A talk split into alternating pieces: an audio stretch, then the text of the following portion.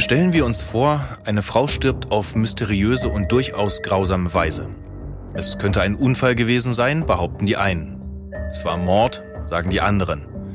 Das Privatleben der Betroffenen wird öffentlich gemacht. Es gibt einen zweiten Fall, der mit dem ersten fast identisch ist, mit den gleichen Beteiligten.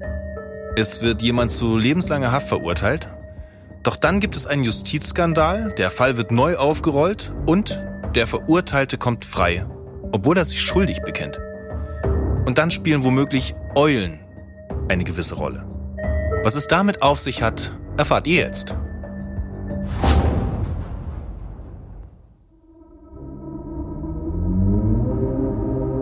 Wir sind Golna Panahi und Sascha Schnabel. Wir schreiben beide fürs Fernsehen und befassen uns quasi von Berufswegen mit Verbrechen. Und die spannendsten Fälle, an denen wir im Laufe der Jahre so gearbeitet haben, die stellen wir euch jetzt jeden Donnerstag vor. Und damit willkommen bei Mordlausch, dem spannenden neuen True Crime Podcast von TLC.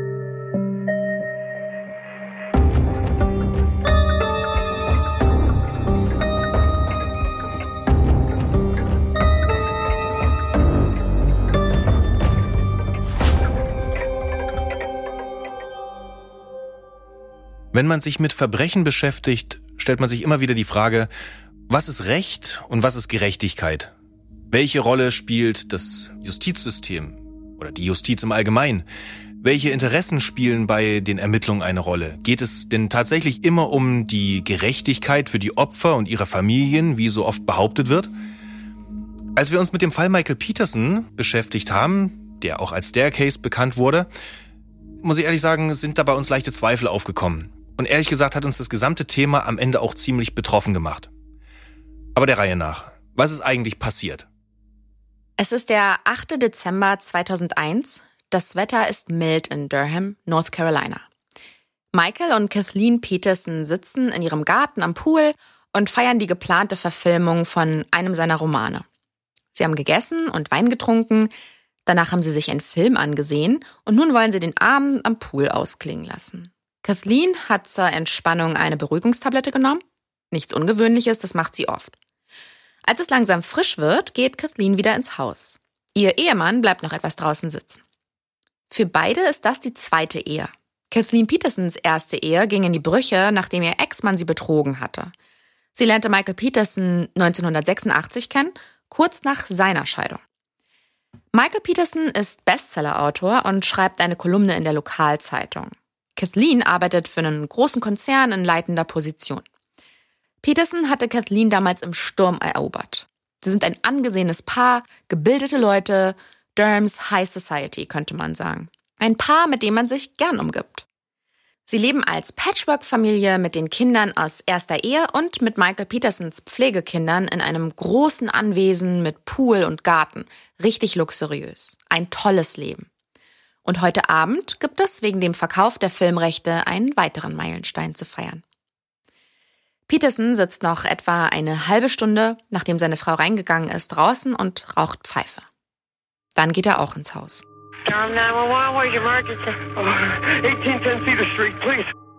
Um 2.41 Uhr in der Nacht vom 8. auf den 9. Dezember 2001 geht bei der Polizei von Durham, North Carolina, ein Notruf ein. Es ist Michael Peterson. Er ist aufgelöst, klingt panisch. Kathleen ist die Treppe heruntergestürzt und sie braucht dringend einen Rettungswagen. Nur wenige Minuten später treffen die Rettungskräfte ein. Peterson hockt in der Diele am Fuß der Treppe. Die führt in die erste Etage und es ist eine steile, ziemlich schmale Treppe aus dunkelbraunem Holz. Er hockt da und hält seine blutverschmierte Frau in den Armen und auch die Wände und Stufen sind voller Blut. Die Sanitäter können keinen Puls feststellen. Kathleen Peterson ist tot. Kurz nach drei Uhr erscheint dann der Detective Art Holland und er findet das viele Blut ungewöhnlich. Und da er kein Verbrechen ausschließen kann, ist das Haus ab sofort ein Tatort. Detective Holland befragt Michael Peterson und auch seinen Sohn Todd und äh, der sagt aus, dass seine Stiefmutter äh, relativ häufig viel trinken würde und starke Medikamente nimmt. Und ähm, Todd ist überzeugt, das war ein Unfall. Doch sein Vater ahnt bereits, dass er verdächtigt wird. Mittlerweile sind auch die Kriminaltechniker eingetroffen und nehmen den Tatort unter die Lupe und unter ihnen ist ein gewisser Dwayne Deaver, ein Experte für Blutspuren. Es wird Blut am Fuß der Treppe, auf den Stufen, an der Wand und an der Decke über der Treppe festgestellt. Das ist in drei Metern Höhe. Außerdem befindet sich ein winziger Blutstropfen vor der Haustür, etwa 15 Meter von der Leiche entfernt. Die Spuren ergeben auf den ersten Blick keinen Sinn, aber vor allem passen sie nicht zu einem Treppensturz. Und dann dauert es auch nicht lange, bis die Staatsanwaltschaft Michael Peterson wegen Mord an seiner Ehefrau anklagt. Und der Staatsanwalt James Harden erklärt warum. Das sah nicht wie ein Unfall aus. Für uns war es Mord. Das Interessante an der Mordanklage ist für mich, die Staatsanwaltschaft hat damals nicht einmal die Berichte aus der Gerichtsmedizin abgewartet. Also allein die Situation vor Ort, also das viele Blut, hat anscheinend schon gereicht, dass Staatsanwalt Harden sagte, das war kein Unfall, das war Mord. Und deswegen haben sie Peterson dann eben auch den Prozess machen wollen. Wenn man diesen Harden in Interviews sieht, dann sieht man da einen Mann, der wirklich einen festen Willen ausstrahlt. Also das ist wirklich eine Erscheinung. Ähm, und ja, der ist nicht nur wirklich voller Willenskraft, der ist schon beinahe verbissen. Der Peterson hat sich dann eigentlich relativ schnell der Polizei gestellt und ist sogar freiwillig in Untersuchungshaft gegangen. Ne? Der hat sich eher kooperativ gezeigt, hat auch seine Unschuld beteuert.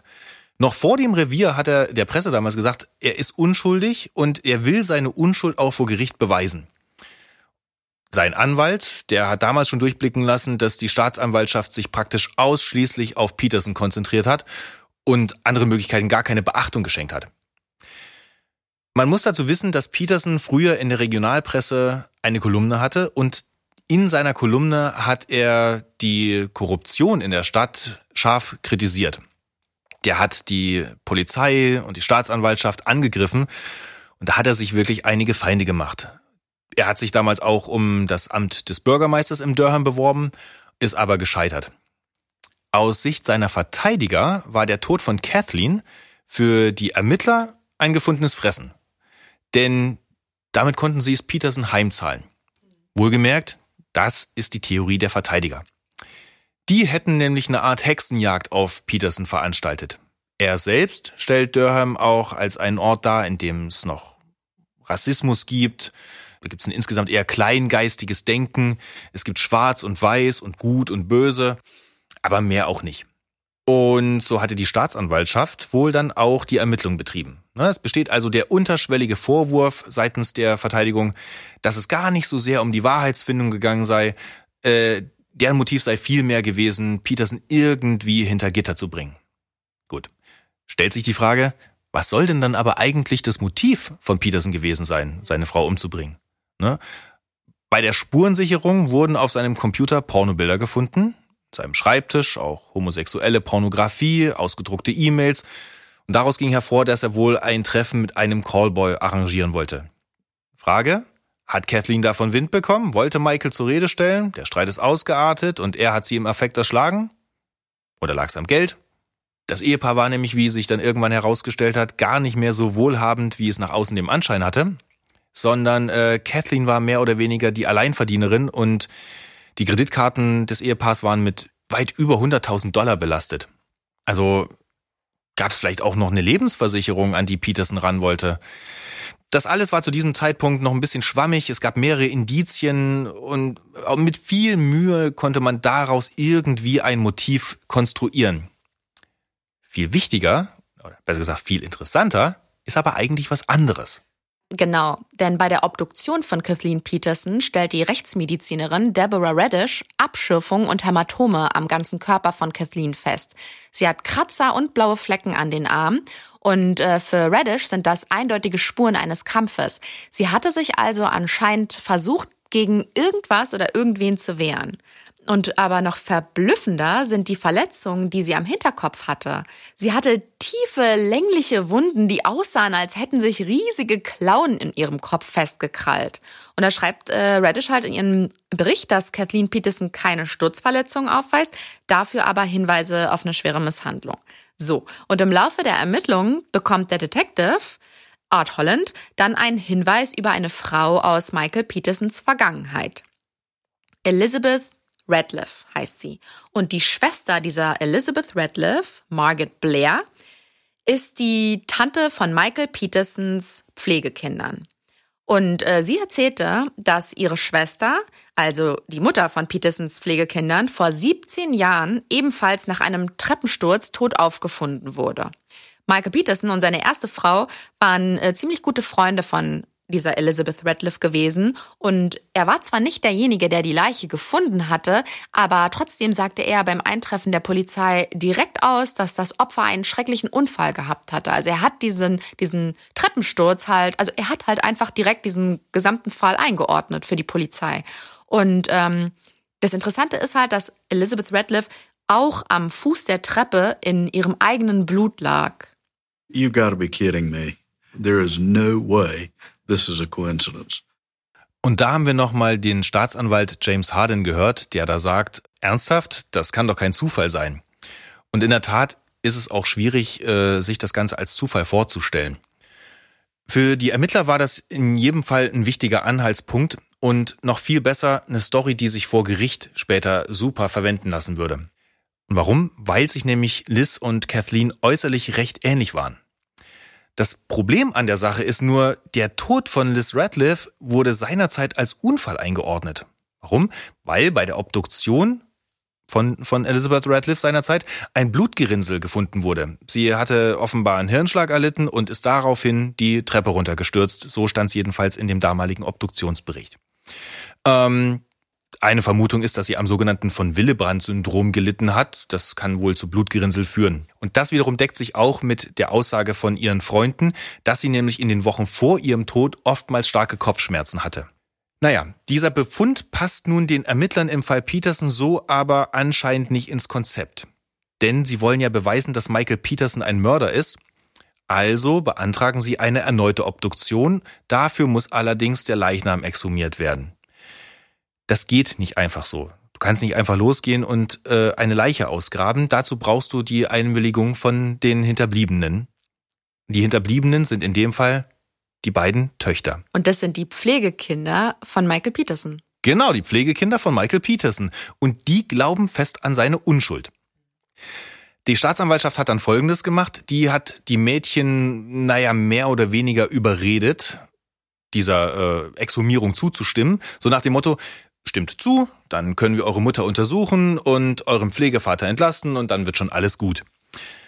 Ja, und so hat man Elizabeth Radcliffe nach fast 18 Jahren Totenruhe ausgegraben und nach North Carolina überführt. Die Gerichtsmedizinerin in dem Fall war Deborah Radish, dieselbe Person, die auch Kathleen Peterson untersucht hat. Und was hat sie gefunden? Klaffende Wunden in der Kopfhaut, genau wie bei Kathleen. Sogar Art und Lage hätten da fast übereingestimmt. Und damit sei dann auch klar gewesen, Elizabeth Radcliffe wurde ermordet auf dieselbe Weise wie Kathleen. Na sowas. Ihr fragt euch jetzt vielleicht, was ist von einer Person, die fast 18 Jahre unter der Erde lag, noch übrig? Wie konnte man da überhaupt so eindeutige Beweise für eine Gewalttat finden? Und warum wurde sie nicht von einer unabhängigen dritten Gerichtsmedizinerin obduziert? Naja, vielleicht weil schon vorher feststand, was man finden wollte. Diese Fragen hat jedenfalls die Verteidigung von Michael Peterson gestellt. Denn für die Verteidigung war das Ganze ein kompletter Albtraum. Ja, die wollten unter allen Umständen verhindern, dass dieser neuerliche Befund später im Prozess verwendet werden darf. Der Verteidiger David Rudolph hat seine Zweifel übrigens so geäußert. Zwei Frauen, 18 Jahre und 10.000 Kilometer auseinander. Kein Motiv. Und eine Person macht beide Autopsien? Das sind keine unabhängigen Untersuchungen. Ja, da hat er auch nicht Unrecht. Eigentlich sollte der Richter in der Vorverhandlung auch schon entscheiden, ob er den Liz Radcliffe-Fall zulässt oder ihm nicht. Macht er aber nicht, sondern verschob seine Entscheidung dann auf irgendwann später. Und äh, schließlich ließ er den Fall zu. Da lief die Hauptverhandlung aber schon ganze zwei Monate. Und in der Zwischenzeit hatte die Anklage weiter nachgeforscht, äh, aber mehr als diese nachträgliche Obduktion und ein paar Zeugenaussagen hatten sie nicht. Ähm, Im Grunde hat dann noch eine Freundin von der ähm, Verstorbenen, also von Liz Radcliffe, vor Gericht ausgesagt, dass sie damals schon Michael Peterson verdächtigt hatte. Peterson, gegen Peterson wurde dann aber auch gar nicht ähm, äh, weiter ermittelt in diesem Fall. Der Staatsanwaltschaft reichte das nämlich völlig, wenn er für den Mord an Kathleen Peterson ähm, verurteilt wird. Aber wir sind ja jetzt schon irgendwie mitten in, in der Hauptverhandlung. Wir könnten noch mal ein Stück zurückspringen, nämlich an den Anfang der Hauptverhandlung. Und da steht ja äh, immer erstmal das Eröffnungsplädoyer. Und ja, das kennen wir ja alle aus dem Fernsehen.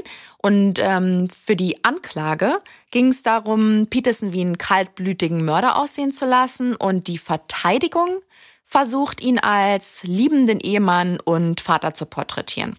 So, der Staatsanwalt beginnt. Harden zeigt den Geschworenen in seinem Eröffnungsplädoyer Fotos von Kathleen Petersons Verletzung und ähm, da hält er so ein DIN A4 großes Bild hoch, auf dem diese, diese tiefen Einschnitte im Hinterkopf von Kathleen Peterson äh, zu sehen sind. Und die Geschworenen sehen sich das an und viele von denen mussten wirklich wegschauen, weil dieser Anblick so schauderhaft war. Und ähm, genau wie brutal dieser Mord war, sollten dann halt auch noch die Tatortfotos zeigen. Da hatte der so eine Tafel aufgebaut, da pinten dann so vier, fünf, ich weiß gar nicht mehr, ähm, Bilder auf dieser Tafel, auch so, ich glaube ich, DIN A4 Größe. Und ähm, auf jedem Bild sah man massenhaft Blut. Also wirklich Blut, Blut, Blut. Und dann präsentierte der Staatsanwalt der den Geschworenen auch noch einen Gegenstand, der so aussah wie die vermeintliche Tatwaffe. So, da, über die Mordwaffe haben wir noch gar nicht gesprochen. Und zwar hielt der Staatsanwalt so ein leichtes Messingrohr hoch, ähm, ein hohles, leichtes, ja, so ein Metallteil halt und ähm, liegt wohl äh, gut irgendwie in der Hand und da fuchtelt er irgendwie vor den Geschworenen damit rum und äh, sagte halt, ja, mit so einem Gegenstand ähm, wurde die Kathleen Peterson umgebracht und die Petersons besitzen sowas. Und zwar ist es ein Schürhaken. Und den hatte die Schwester von Kathleen die, dem Ehepaar irgendwann mal geschenkt. Das Teil war aber überhaupt nicht auffindbar. Und ja genau, er fuchtelte halt da so vor der Jury äh, rum und ähm, wollte, glaube ich, so nachstellen, wie halt Kathleen erschlagen wurde. Und also ich kann mir vorstellen, dass das einen ganz schönen Eindruck macht. Zumal wirklich, wie gesagt, dieser Anwalt ja eine sehr, sehr überzeugende Aura ja, hatte. Ja. Ne? Also wenn der sich da hinstellt mit, äh, mit so einem Metallrohr und äh, da im, vor diesen ganzen blutigen Fotos genau. da irgendwie, dann genau, muss man genau. wirklich sagen, ja, definitiv, damit hat er Punkte ja. gemacht. Ach, naja, und na genau, also und im Gegensatz dazu sollte die Verteidigung jetzt halt äh, zeigen, dass Kathleen Petersons Tod halt ein Unfall war. Und dafür spielte Rudolph äh, dem Gericht als erstes den Notruf des Mandanten vor und ähm, wollte halt, dass die Jury hört, dass Peterson völlig verzweifelt und aufgelöst war, dass er sich äh, schreckliche Sorgen um seine Ehefrau machte und dass er um ihr Leben kämpfte und äh, er behauptete halt, naja, so hört sich doch kein eiskalter Mörder an. Das geht doch gar nicht. Ganz im Gegenteil. Michael Peterson war laut Rudolph ein liebevoller Ehemann, ein fürsorglicher Vater. Alles in allem einfach ein guter Mensch. Und ja, einer, der sogar die Kinder einer verstorbenen Bekannten aufgenommen hatte und sie großgezogen hatte wie seine eigenen. Und dieser arme Mann hatte nun die Liebe seines Lebens durch einen äh, fürchterlichen Unfall verloren und stand jetzt auch noch vor Gericht. Aber die Staatsanwaltschaft ließ kein gutes Haar an der Beziehung der Petersons. Die Staatsanwältin Frida Black rief einen Callboy in den Zeugenstand, den Peterson vier Monate vor Kathleens Tod äh, kontaktiert hatte. Brent Wolgemott. Ähm, das war ein attraktiver, großgewachsener Ex-Soldat äh, und der verdiente sein Geld als Escort und hatte auch Sex mit seinen Klienten. Und sein Online-Profil war auch wirklich einschlägig. Ich erinnere mich noch an ein Bild, ähm, da liegt er nackt und breitbeinig auf einer Luftmatratze in einem Pool. Und diese beiden hatten sich halt verabredet. Und die Verabredung fiel ins Wasser, weil äh, der Callboy kurzfristig abgesagt hatte. Der sagte vor Gericht nämlich aus, dass, ähm, dass er an dem Tag keine Lust auf Arbeiten hatte. Also es war nicht Michael Peterson, der diese Verabredung absagt, weil er vielleicht, was weiß ich, kalte Füße gekriegt hatte und seine Frau vielleicht doch nicht mehr betrügen wollte oder so, sondern ähm, ja, er war das. Ich kann mich an den Auftritt von Brent Wolgemott, dem äh, Callboy, auch noch ziemlich gut erinnern, wie er da äh, ja grinsend und so ein bisschen selbstzufrieden auch in diesem Zeugenstand äh, saß und mit der ähm, ja mit der Staatsanwältin da so sein Gespräch führte. Und ich finde, dass äh, diese Frida Black damals eine ziemliche Seifenoper da inszeniert hat. Ne, die hat versucht, das gesamte Thema irgendwie zu dramatisieren, zu moralisieren. Ähm, so nach dem Motto, der Kerl, der spielt uns doch diese Bilderbuch-Ehe nur vor. In Wahrheit ist er süchtig nach Pornos und schwulem Sex. Und damit ihr mal einen Eindruck davon bekommt, äh, was da in dem Gerichtssaal los war, hören wir einmal eben rein. Glauben Sie allen Ernstes, Kathleen wusste, dass Mr. Peterson bisexuell ist? Das nennt man Pornografie. Eine Bilderbuchehe sieht anders aus. Man darf bei der ganzen Geschichte nicht vergessen, dass wir immer noch im konservativen Durham sind und nicht etwa im liberalen New York. Ne, und wenn da eine Staatsanwältin mit schriller Stimme gegen so einen vermeintlichen Ehebrecher wettert, dann hinterlässt das bei dem ein oder anderen Geschworenen bestimmt Eindruck. Und zwar den Eindruck, dass Peterson nicht der ist, für den man ihn hält. Ob das jetzt die feine englische Art ist, mit Vorurteilen zu spielen, um die eigene Position durchzusetzen, hm, ich weiß nicht, bin ich mir nicht sicher. Der Callboy hat im Prozess aber noch was anderes ausgesagt, nämlich, dass Michael Peterson ihm geschrieben hat, dass er seine Frau liebt und dass sie eine tolle Beziehung haben, die er nicht gefährden wollte. Es würde ihm nur um Sex gehen. Diese E-Mail gibt es wirklich, das haben wir recherchiert. Und das lässt für meine Begriffe den Peterson wiederum in einem ganz anderen Licht dastehen. Denn warum sollte denn bitte einer, der seine Frau liebt, wegen so einer Lappalie töten? Noch dazu auf so eine brutale Art und Weise. Andererseits, die Anklage hat schon auch gewichtige Zeugen aufgerufen und ein paar wichtige Punkte gelandet, das muss man sagen. Ja, richtig, denn auch die Rechtsmedizinerin sagte zu Ungunsten von Michael Peterson aus, sie war von dem Mord überzeugt, für sie konnte es auf gar keinen Fall ein Unfall gewesen sein. Es war ausgeschlossen. Aber der wichtigste Zeuge der Anklage war Dwayne Deaver, der Blutspezialist. Dwayne Deaver arbeitete für die Landespolizei und seine Aufgabe war es im Grunde herauszufinden, wie irgendwelche Blutflecken, Spritzerspuren entstanden sein könnten. Und äh, sein Team hat im Auftrag der Staatsanwaltschaft etliche Experimente durchgeführt. Und ähm, nur damit man sich mal vorstellen kann, was das, was da für ein Aufwand betrieben wurde, die haben sogar die Treppe ja. der Petersons nachgebaut in, in deren Labor. Und äh, um es mal kurz zu machen, die Analyse ergab, dass das Opfer gestanden haben muss und mit einem Gegenstand geschlagen wurde. Und beim erneuten Ausholen hat sich Blut von dem Objekt gelöst, äh, flog in hohem Bogen an die Wand und deswegen wurden auch weit oben noch Spuren äh, entdeckt, nämlich eine Decke. Genau in, in drei, drei, Metern Höhe, ja, ne? Genau, absolut, ja. ganz genau. Und auch die Kleidung von Peterson wurde untersucht und ähm, dabei haben sie winzige Blutstropfen auf den Hoseninnenseiten festgestellt. Und die kamen wohl daher, weil Peterson über seiner Frau stand, als er auf sie einschlug. Und dadurch landete das Blut auf ihm. Das ist die Meinung des Sachverständigen Dwayne Deaver. Und was der Staatsanwalt James Harden äh, dazu sagt zu diesen Ergebnissen, das können wir uns auch einmal anhören. Das ist für mich ein vernichtender Beweis. Denn diese Blutspritzer kamen nur zustande, weil er sie von oben herab geschlagen hat. Ja, der ist natürlich überzeugt. Und zu guter Letzt gab es auch noch einen Schuhabdruck auf der Hose des Opfers und dieser Abdruck passte äh, genau zu den Schuhen von Michael Peterson, die er halt an dem Abend anhatte, als Kathleen Peterson umgekommen ist. Das klingt ja zunächst mal nach überzeugenden Argumenten. Allerdings kann man die Aussagekraft solcher Experimente auch durchaus anzweifeln. Der Verteidiger David Rudolph hat äh, den Blutspezialisten Diva dann im Kreuzverhör auch so sinngemäß gefragt, wie viel Blut in einem Schwamm entspricht denn ungefähr dem Blut in einem menschlichen Kopf? Ähm, also die Frage ist ja dann, war das wirklich wissenschaftlich oder wurden hier die Methoden so lange angepasst, bis sie das gewünschte Ergebnis geliefert haben?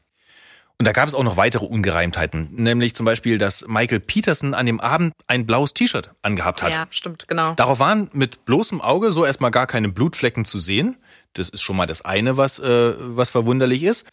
Denn wenn Peterson tatsächlich von oben herab seine Frau erschlagen haben sollte und das Blut sogar in hohem Bogen bis an die Decke gespritzt sein soll, ähm, warum bitte war denn dann kein Blut auf seinem T-Shirt? Hm. Aber auf der Hose. Aber auf der, auf der Hoseninnenseite dann sogar, ne? Genau. Ähm, der Blutexperte Diva hat das Shirt dann auf Nachfrage hin, hat er zugegeben, dass er das sogar mit UV-Licht untersucht hat. Und da wurde kein Blut gefunden. Das ist ein entlastender Hinweis, ne? Dieser entlastende Hinweis wurde, den hat er auch angeblich in einem Bericht erwähnt, nur dieser Bericht ist verschwunden. Ne? Da stand die Anklage natürlich erstmal ziemlich dumm da. Das reicht aber jetzt auch nicht, um den Peterson zu be- oder zu entlasten. Äh, und die Story der Verteidiger war ja auch, dass der Mord gar kein Mord, sondern ein Unfall war. Und auch wiederum das müssen sie ja irgendwie glaubhaft machen. Da haben sie dann äh, schon während der Ermittlungen einen, äh, auf ihrer Seite einen eigenen äh, Spezialisten herangerufen und das ist der sogenannte Henry Lee. Henry Lee, nur ganz kurz dazu, ist ein weltweit anerkannter Forensiker, so Star in seinem Fach, kann man praktisch sagen. Ne? Ähm, der ist in vielen Prozessen als Experte aufgetreten, unter anderem bei O.J. Simpson und Phil Spector. Das sind vielleicht so die äh, bekanntesten äh, Mordprozesse gewesen. Der gilt jedenfalls als glaubwürdig. Äh, sein Wort hat da absolut Gewicht. Was hat der Henry Lee herausgefunden? Naja, seine Theorie war folgende. Kathleen sei mehrere Male gestürzt, daher die Wunden, wie kam es dazu? Naja, vielleicht war ihr wegen der Medikamente und dem Rotwein irgendwie schwindelig geworden. Sie ist dann die Treppe hochgestiegen und heruntergefallen. Dabei hat sie versucht, irgendwie an den Wänden Halt zu finden und sich aufzurichten. Das würde sowohl die Blutschmieren an den Wänden erklären und ähm, jedenfalls ist durch die Kopfverletzung dann Blut in ihren Mund gelangt. Das hat sie ausgehustet, was wiederum diese Blutspritzer an den Wänden erklären würde der Henry Lee, das muss man dazu sagen, das war ziemlich spektakulär, war sich nicht zu schade, diese Theorie irgendwie bildlich darzustellen und auch die Jury irgendwie zu beeindrucken.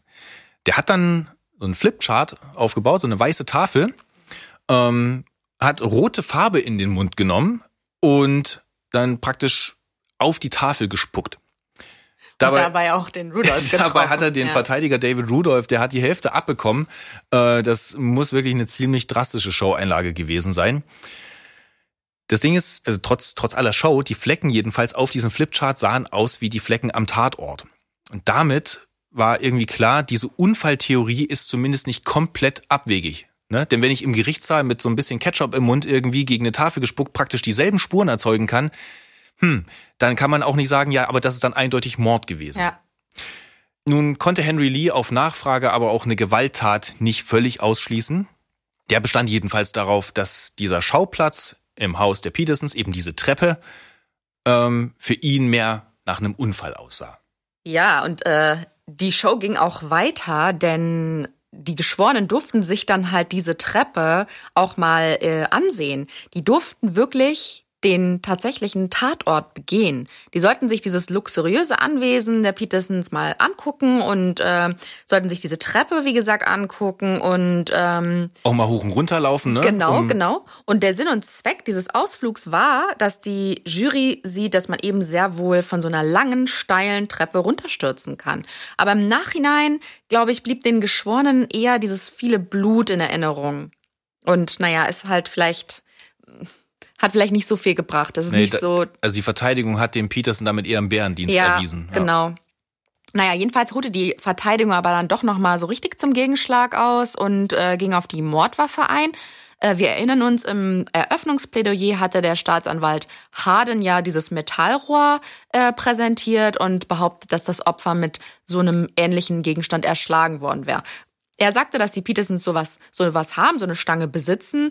Und zwar hatte die Schwester von, von Kathleen Peterson der Familie mal einen Schürhaken geschenkt. Dieser Schürhaken sah ziemlich genauso aus. Nur ist diese vermeintliche Mordwaffe nicht auffindbar. Und dann kam der Verteidiger um die Ecke und präsentierte besagten Schürhaken. Der hatte sich all die Zeit wohl im Keller der Petersons befunden. Nur hatte die Spurensicherung einfach nicht genau hingeschaut gehabt. Das Einzige war, dass die Spitze des Schürhakens, also der Haken selbst, ähm, da, die war nicht da. Und ähm, das war halt das Teil, was diese tiefen Wunden wohl angeblich verursacht hatte. Vielleicht müssen wir mal ganz kurz äh, unserem Publikum erklären, äh, wie so ein Schürhaken aussieht. Was damit, man damit macht. Was man damit ne? macht, äh, genau, mhm. das ist nämlich äh, das ist wirklich so ein ungefähr ein Meter langes Metallrohr, das ist nicht schwer. Das ist erstmal dazu da, um äh, im Kamin das Feuerholz genau. zurecht, äh, genau. äh, zurechtzuholen. Ne? Ja, deswegen ist da vorne dieser Haken dran, damit man damit halt im Kamin rumräumen kann. Aber dieser Haken ist bis zum Schluss verschollen geblieben und somit war der Schürhaken als Beweismittel völlig wertlos. Und zwar für die Staatsanwaltschaft wie auch für die Verteidigung. Genau, ja. Schade. Nach 54 Verhandlungstagen war die Beweisaufnahme dann auch abgeschlossen und die Schlussplädoyers standen auf der Tagesordnung. Und die Staatsanwältin Frida Black, die ging in ihrem Schlussplädoyer im Grunde nochmal auf alles ein, was sie während der Verhandlung gesagt hat. Und im Grunde das Wichtigste ist, sie beharrte darauf, dass der Peterson ein Ehebrecher war. Und äh, viel interessanter war aber, was die Verteidigung gemacht hat. Die haben zehn Gründe präsentiert, warum ihr Mandant unschuldig wäre. Und der wichtigste Grund äh, ist das fehlende Motiv. Und die sagten halt, wer die sexuellen Präferenzen unseres Mandanten als Motiv betrachtet, der hat in Wirklichkeit Vorurteile. Die Geschworenen haben dann vier Tage äh, beraten und gaben dann anschließend das Urteil bekannt. Und das können wir uns einmal anhören. State of North Carolina versus Michael Alvar Peterson. We, the 12 members of the jury, unanimously find the defendant to be guilty of first degree murder. Na, ich gehe mal davon aus, dass das alle verstanden haben, aber ich übersetze es nochmal. Ähm, die Sprecherin der Geschworenen sagt, wir, die Geschworenen, befinden den Angeklagten des Mordes für schuldig. Und Michael Peterson wurde dann zu einer lebenslangen Freiheitsstrafe ohne Aussicht auf Bewährung verurteilt. Wenn man sich die ganzen Interviews von damals so anguckt, die Berichterstattung und auch die Aussagen von einzelnen Geschworenen im Nachhinein, dann merkt man eigentlich relativ schnell, das Urteil, das muss eine sehr, sehr knappe Sache irgendwie gewesen sein. Na, da gab es diejenigen, die heilfroh waren und meinten, oh, die Gerechtigkeit, die hat gesiegt. Und da gab es die anderen, die nicht fassen konnten, dass Peterson tatsächlich als Mörder verurteilt worden ist. Ähm, weil es war keineswegs so, dass dieser Prozess und der Ausgang des Prozesses eine klare Angelegenheit gewesen wären. Und die Jury hat sich diese Entscheidung auch bestimmt nicht leicht gemacht. Die Frage, die sich für mich im Nachhinein stellt, ist wirklich, in dubio pro reo gilt das im Zweifel für den Angeklagten?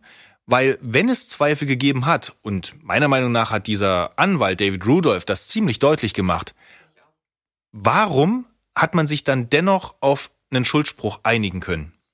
Die Frage ist, wenn man da wirklich mal ein bisschen tiefer in die Materie geht, auch gar nicht unerheblich, denn es geht ganz konkret um den Kern von Gerechtigkeit.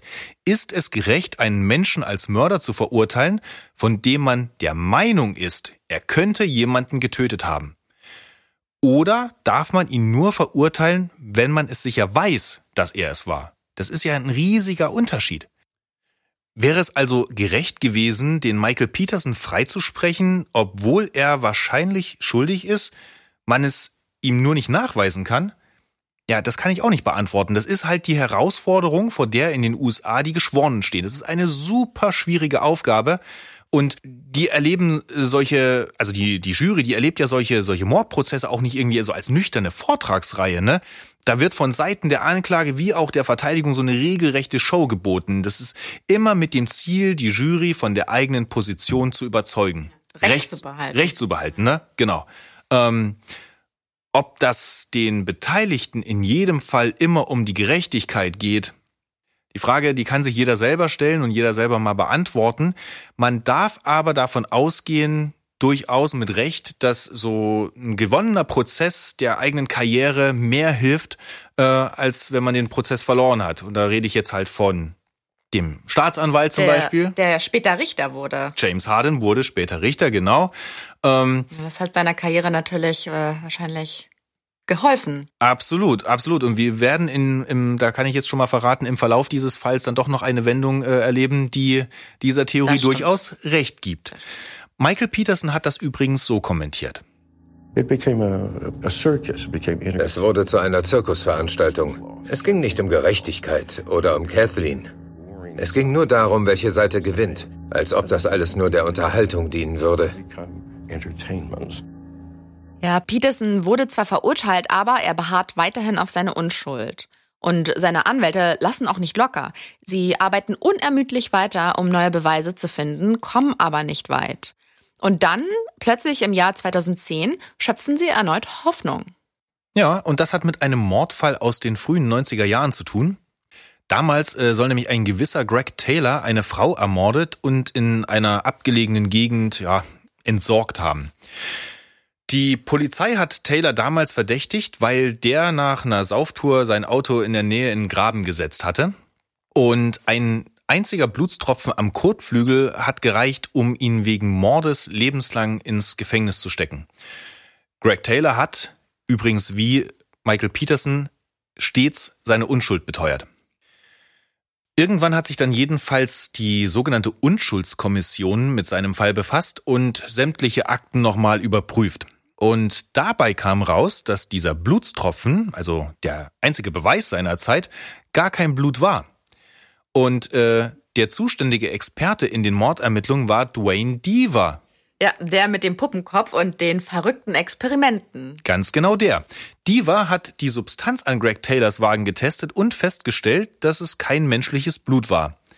Aber das hat er nicht in den Bericht geschrieben. Denn die Geschworenen sollten glauben, es war das Blut der getöteten Frau. Um es mal abzukürzen, Greg Taylor wurde nachträglich freigesprochen. Für unseren Fall viel wichtiger aber ist, dass Dwayne Deaver in diesem Verfahren zugegeben hat, dass er und seine Behörde, das FBI, also diese Staatspolizei, entlastende Beweise systematisch zurückgehalten haben. Das ist ein Justizskandal. Daraufhin wurden dann übrigens 15.000 Laborberichte untersucht und es kam heraus, dass in hunderten Fällen bei diesen Blutanalysen manipuliert wurde. Und noch drastischer, bei allen besonders schweren Vorfällen war Dwayne Deaver verantwortlich. Dwayne Deaver wurde also als Betrüger und Hochstapler entlarvt. Und das war ein gefundenes Fressen für Michael Petersons Verteidigung. Genau. Auf so eine Gelegenheit hatte Michael Petersons Verteidigung die ganze Zeit gewartet. Sie sorgten dafür, dass alle Laborberichte von Dwayne Diva und Konsorten nochmal gründlich kontrolliert wurden. Und äh, Rudolph konnte das Gericht dann schließlich davon überzeugen, dass Dwayne Diva Meineid begangen hatte. Michael Peterson bekam damit eine neue Verhandlung zugesprochen und dieser Prozess sollte im Mai 2017 stattfinden. Die Staatsanwaltschaft war aber nicht mehr so sicher, ob sie allein mit den Argumenten von damals, also Petersons sexuelle Orientierung und der Liz Radcliffe-Fall, ob sie damit Erfolg haben würden. Es war schließlich Dwayne Divas Aussage, die Peterson am Ende ins Gefängnis gebracht hatte. Aber diese Aussage war ja nicht mehr zugelassen. Ganz genau. Genau. Und ähm, all das führte schließlich dazu, dass die Anklage einen Deal vorschlug. Äh, das sogenannte Alford-Plädoyer. Michael Peterson sollte einräumen, dass die vorliegenden Beweise einen Schuldspruch rechtfertigen würden. Also dass er verstehen kann, dass er aufgrund der Beweislage verurteilt wird und dass er äh, eine vermilderte Strafe akzeptieren würde. Er müsse sich dann nicht schuldig bekennen, sondern nur schuldig im Sinne von Alford. Und bis zu dem Zeitpunkt hatte Michael Peterson auch schon acht Jahre im Gefängnis gesessen. Und das entsprach in etwa dem Strafmaß für Totschlag. Die Strafe war quasi abgesessen und Peterson ein freier Mann.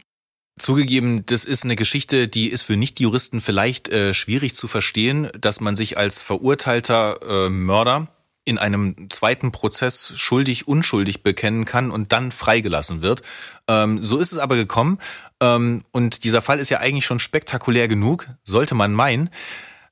Als ich die Story recherchiert habe, gab es aber noch eine Theorie, die mich regelrecht umgehauen hat. Und die hat mit Eulen zu tun. Wie das? Ein Bekannter von Peterson, der ist auch selbst Anwalt, der hat sich die Fallakten angesehen. Im Obduktionsbericht wird erwähnt, dass Kathleen Strähnen ihrer eigenen Haare in der Hand hielt. Die Haare waren blutig, aber das ist nichts Besonderes bei äh, einem Unfall oder Mordopfer, äh, sondern es war eine Feder um eins der Haare gewickelt. Die Feder selbst, die war mikroskopisch klein und bei einer zweiten Untersuchung im Jahr 2008 wurden sogar noch weitere Federn gefunden. Und da kam dieser Anwalt auf die Idee mit den Eulen. Denn Eulen haben bis an die Krallen heran mikroskopisch kleine Federn. Und äh, ja, als Raubvögel haben die Tiere auch eine immense Kraft in den Fängen. Dieser Anwalt ähm, war dann der Meinung, dass die Verletzungen an Kathleens Hinterkopf von der Form her durchaus von einem Greifvogel stammen könnten. Und da hat er dann so seine Theorie gesponnen. Was wäre denn, wenn Kathleen auf dem Weg ins Haus von einer Eule angegriffen und verletzt wurde? Ich meine, man kann sich vorstellen, dass Risswunden von einem großen Greifvogel sicher stark bluten. Hm. Nun war Kathleen auch noch alkoholisiert, sie hatte Medikamente intus und ja, womöglich war sie auf ihrem eigenen Blut ausgerutscht und dadurch die Treppe runtergefallen. Man mag jetzt diese Theorie erstmal für völlig abwegig halten. Tatsache ist aber, dass in dem Bezirk in North Carolina Eulen, dass es da Eulenangriffe gegeben hatte. Da wurden sogar Warnschilder aufgestellt. Ne?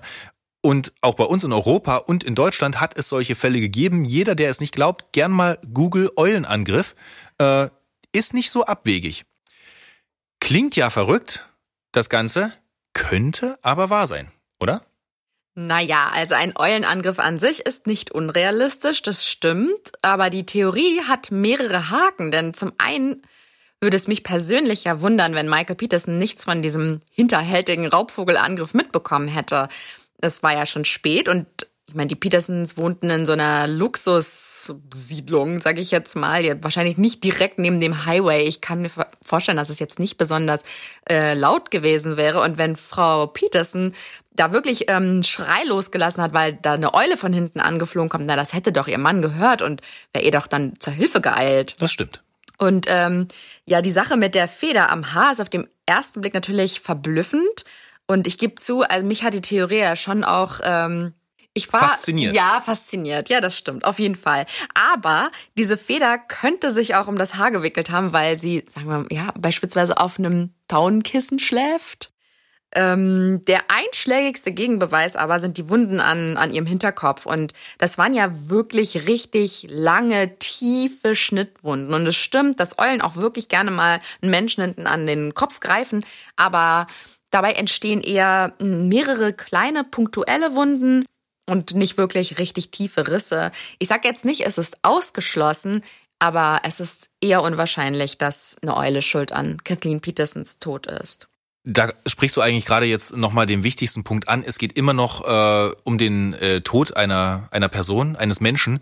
Und auch wenn jetzt natürlich diese letzte Theorie so ein bisschen lustig humorvoll äh, geklungen haben sollte, äh, weil sie auch so absurd einfach ja. äh, daherkommt, ähm, man darf dabei Folgendes nicht vergessen. Diese Theorie stammt natürlich von äh, einem, einem Menschen, der sowohl Kathleen als auch Michael Peterson sehr gut gekannt hat oder kennt. Der wollte wahrscheinlich auch einfach eine Theorie finden, damit er seine Freunde halt ja, entlastet so irgendwie genau, genau und nicht nicht in in so einem und nicht in so einem Mordkontext äh, irgendwie halt sieht Ja. und äh, also ähm, genau er wollte vielleicht dann er wollte da einfach helfen ähm, was, wa- was bleibt übrig von diesem Fall also Goldner, ich meine für mich, ich habe es ja, glaube ich, in dieser Folge mehrfach deutlich gemacht, ein erschütternder Fall, ähm, zumal ich mir immer wieder die Frage gestellt habe, was ist Recht und was ist Gerechtigkeit?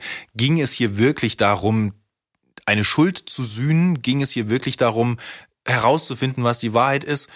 Oder wollten da ein paar Leute Karriere machen und haben damit äh, wirklich äh, ja sämtliche Skrupel irgendwie verloren und und einfach nur ihre eigenen Theorien halt durchsetzen wollen? Hm, bin Ja. ich mir bis heute nicht sicher. Also ich erinnere mich noch äh, genau an meine erste Reaktion, als ich das Urteil äh, gegen Peterson gehört habe. Und da dachte ich, ja, okay. Also ich glaube ja irgendwie auch, dass das war, aber die Beweislage, die hat mich ja jetzt nicht wirklich, also die war nicht eindeutig. Und ich war, War nicht wasserdicht das nee, Ding, ne? Überhaupt nicht. Und es hat mich total verwundert. Also es war, ich war jetzt an keiner Stelle äh, irgendwie total auf Petersons Seite und dachte, ja, hoffentlich kommt er frei oder so. Aber ja, es war nicht eindeutig, genau. Und mich hat es einfach wirklich verwundert, dass es eben nicht im Zweifel für den Angeklagten ist. Und man muss auch dazu sagen, Peterson hatte ja äh, sich einen wirklich exzellenten Anwalt genommen. Der hat ein Team, also wirklich ein großes Team geschuftet, Zweifel an seiner Schuld zu sehen. Und da, ich glaube, das haben sie schon auch geschafft.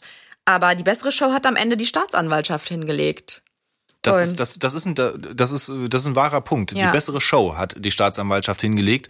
Ähm, da kam im Nachhinein, Jahre später, kam dann auch noch äh, einige Skandale rund um diese äh, Bezirksstaatsanwaltschaft in Durham heraus.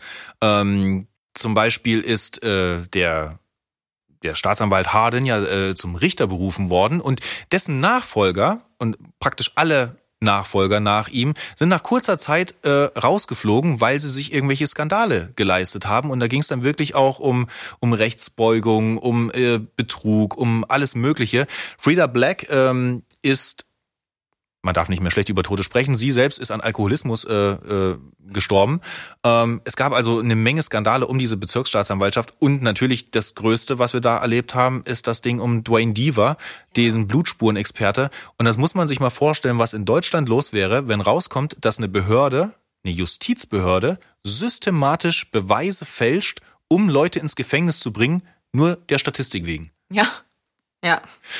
Und das ist natürlich dieser bittere Beigeschmack. Ähm, Im Übrigen ging es natürlich auch bei diesen Beweisen fast immer um Morde, um Todesfälle. Also es stehen wirklich menschliche Schicksale dahinter. Bezeichnend.